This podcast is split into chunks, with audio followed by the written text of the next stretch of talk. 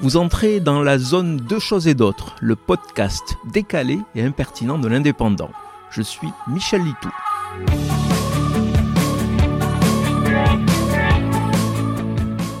Il paraît qu'être ministre ne rapporte pas tant que cela d'argent. Le salaire est sans doute important, mais le boulot harassant. On s'aperçoit d'ailleurs que plusieurs membres du gouvernement actuel ont des fonctions au sommet de l'État, mais n'attendent pas le début du mois pour sortir la tête de l'eau et leurs finances d'un découvert problématique comme une grande majorité des Français.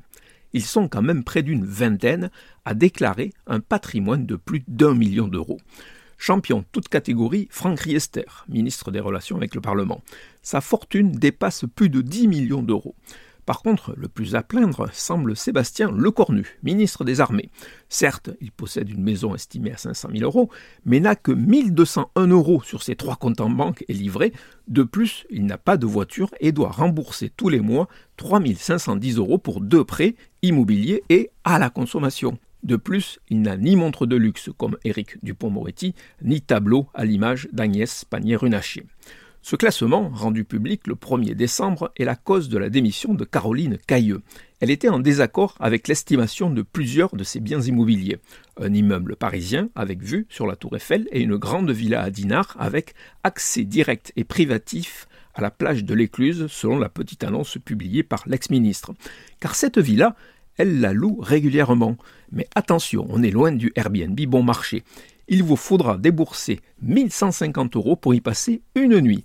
Certains fustigent Emmanuel Macron président des riches. Je ne sais pas si c'est justifié. Par contre, les membres de son gouvernement sont riches tout court. Vous venez d'écouter Deux choses et d'autres. Je suis Michel Litou. Si ce podcast vous a plu, retrouvez ma chronique tous les jours dans l'Indépendant. À demain.